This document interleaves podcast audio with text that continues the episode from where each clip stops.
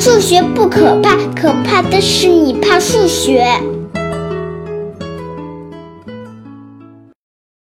大家好，我是大老李。今天讲个轻松的话题。正好前几天听到我很喜欢的旭东刀科学节目中提到了本福特定律，提到了一些很有意思的反直觉的概率现象，我就随后研究了一下本福特定律，有点思考跟大家分享一下。其实这期节目真的是不需要什么数学基础的，因为本福特定律反映的是更多的自然或者社会现象。先重复一下什么是本福特定律，很简单，就是一个叫弗兰克·本福特的物理学家，在一九三八年。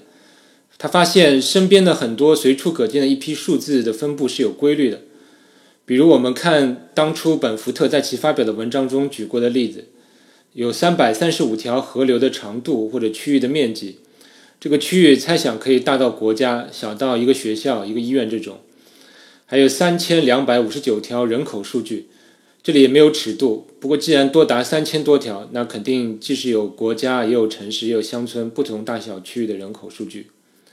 一百零四个物理数学的常量，一百份报纸上出现的数字等等。现在问你，以上这些不同类别的数字，尽管单位各不相同，我现在问你，如果只看数字，那以一开头的数字比例有多少？以九开头的比例又有多少？可能你的第一感就是这两者应该都是一样的，应该都是九分之一，也就是百分之十一左右。但是本福特发现，这些数字中一开头的数字特别多，达到百分之三十，然后逐步减少，到九开头的数字就特别少，大概只有百分之四点五。这是不是有点意外？这个数字分布规律后来就被称为本福特定律。而关于数字为什么会这么分布，倒是一个很有意思的话题，有很多解释。其实概率分布为什么会是这样，这种问题是很难证明的。我个人看了很多解释，归根结底就是两种原因造成的。一种是有关概率分布的范围，我们在评估一个概率事件的时候，我们往往忽略了这个概率事件结果的取值范围。其实这个范围对结果的概率分布是有影响的。比如你搞一个抽奖，如果抽奖号码范围是一到一百九十九，那我当然知道一开头的结果会是更多的。你只有抽奖范围正好是一到九十九。那你才可能是一到九的中奖号码是均匀的，取值范围是一个因素，其实还有一个更重要的因素，就是人们倾向于把随机变量看作均匀分布的。比如那些统计数字听上去像是很随机的，比如河流长度、地区的人口等等，但其实你多想一下，你猜这些东西是正态分布，都要比均匀分布更靠谱一些啊，你说是不是？但是人的直觉就是倾向于先把变量想成均匀分布的。由此，我想到另外一个例子，证明人的直觉更多的容易陷入一些误区。这就是非常著名的双信封悖论。这个悖论是这样说的：我给你两个信封，里面都有一些钱，其中一个信封的钱的数目是另一个的两倍。你可以随便选择一个信封，但是在打开前，你有一次更换信封的机会。那请问你应不应该更换？乍一听，这不就是计算期望值吗？那我们来算一下。如果假设你选定的信封里面的钱数是 x，那么另一个信封里的钱要么是二分之 x，要么是两倍的 x，看上去概率相等。那么另一个信封里的钱数的期望值似乎就应该是百分之五十乘以二分之 x 加上百分之五十乘以二 x，等于四分之 x 加 x，那等于一点二五 x。我手头的信封的钱是 x，那你就应该去换另一个信封啊。你是不是已经觉得有点不对了？因为如果你换另一个信封的话，那你用同样的计算方法，那就应该再换回来。那你何苦又去换那个信封呢？总之，你选定了哪个信封，似乎另一个信封里面的钱的期望值就要更高了。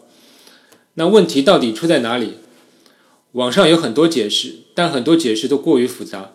其实归根结底，就是你在计算期望值时，不自觉地做了错误的随机变量取值范围和均匀分布的假设。先看取值范围。首先，信封里的钱的数目必须是有一个上限的，不是无限的。你可能会说，这没必要啊。如果跟我玩的是比尔盖茨，那他的钱对我来说感觉就是无限的。那我们来举例说明一下。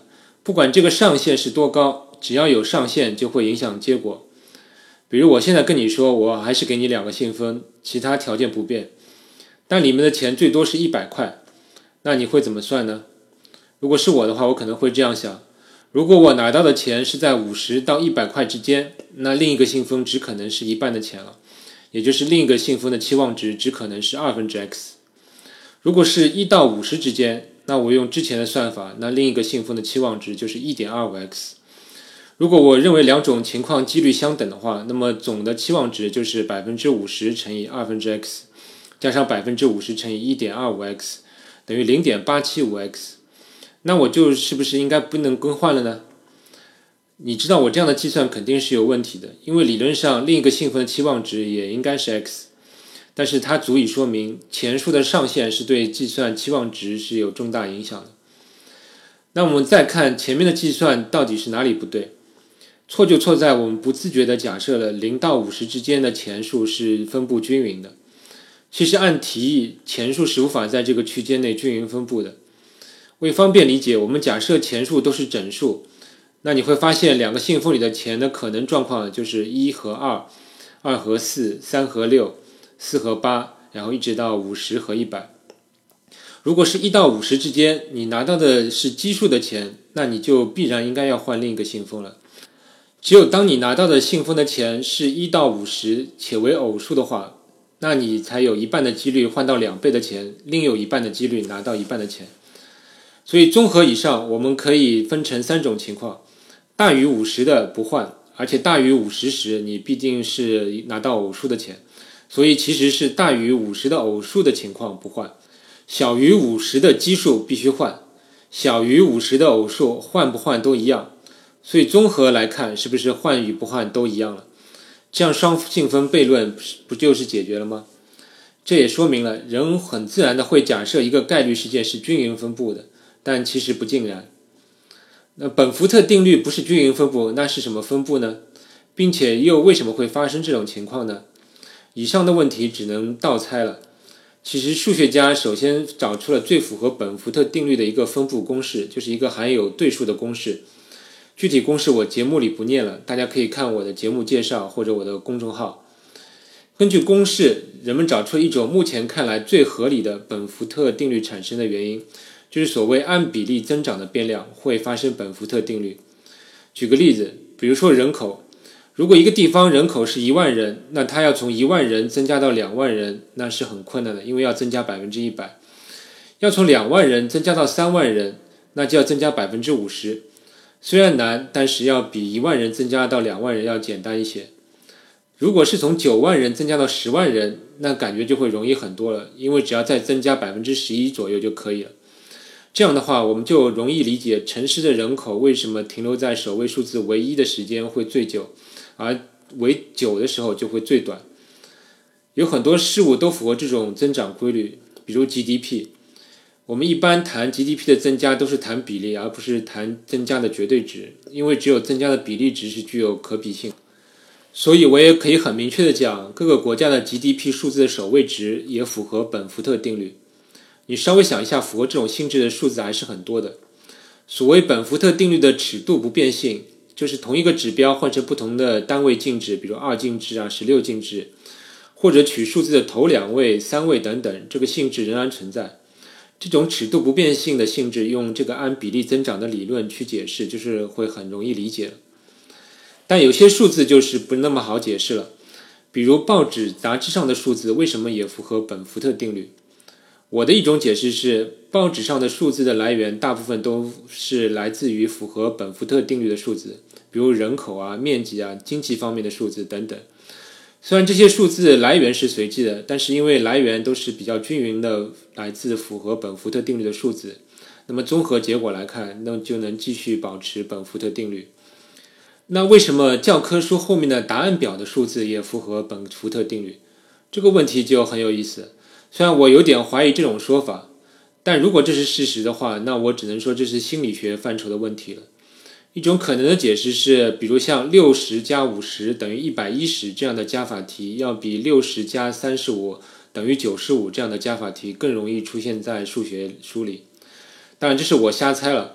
我也很希望有人能认真统计一下各种教科书后面答案的数字，首先看一下到底是否符合这一定律。最不好解释的是所谓常量，就是数学物理常量。我又看了下本福特统计的一百零四个常量的分布，其实并不太符合本福特定律。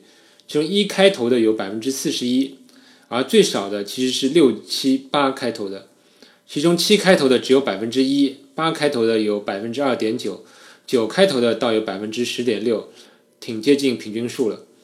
其实三开头的也有一个低谷，只有百分之四点八。